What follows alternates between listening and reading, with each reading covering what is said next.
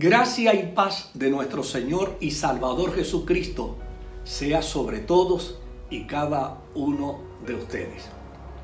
Quiero traerles a la memoria un pasaje de las Sagradas Escrituras que ha sido altamente expresado, confesado, recitado por miles y miles y miles de cristianos en la redondez de la tierra como resultado del episodio de esta pandemia.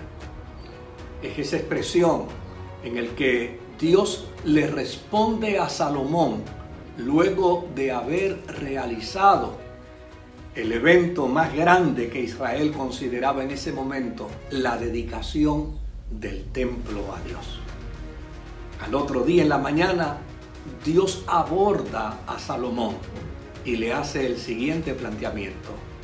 Y le dice, Salomón, si se humillare mi pueblo sobre el cual mi nombre es invocado, y orare, y se arrepintiera de sus malos caminos, entonces yo les oiré desde los cielos, perdonaré sus pecados y sanaré su tierra. Este planteamiento de Dios a Salomón quedó grabado en el corazón de todo Israel. Y así ellos lo ejecutaron dentro de la realidad de su humanidad, dentro de la realidad de sus desatinos como nación y como pueblo.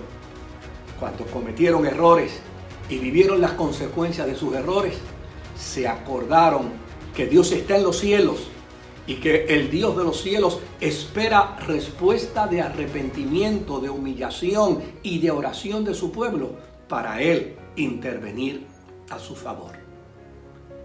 De esta manera, Israel descubrió que el Dios que está en los cielos responde a la necesidad de su pueblo. El próximo domingo 29 de marzo, estamos convocando a todas las iglesias Ministerio Sanador y a todo su cuerpo pastoral, los que están en Paraguay, las iglesias que están en Nicaragua, las iglesias que están en Estados Unidos, las iglesias que están en Santo Domingo, las iglesias que están aquí en Puerto Rico, a toda la gran familia de Ministerio Sanador.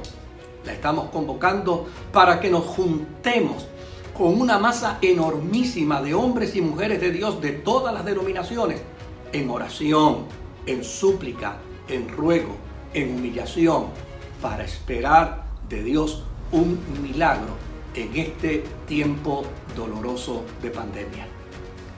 Les invito para que usted haga correr la voz y le haga saber a todo hombre y a toda mujer, indistintamente su denominación, indistintamente su confesión de fe, que hay un Dios en los cielos que está atento a la oración de su pueblo, a la oración de sus hijos, a la oración de todo hombre y de toda mujer que mire hacia el cielo y le llame y le llame Padre.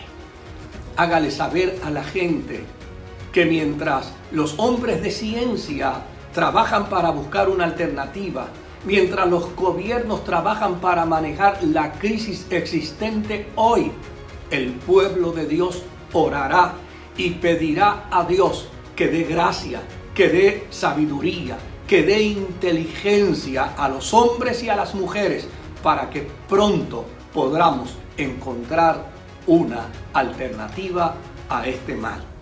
Hagamos el trabajo que a nosotros como iglesia nos compete hagamos el trabajo que nosotros como pueblo de Dios nos corresponde hacer. Note bien lo que dice Dios a Salomón, si se humillare mi pueblo.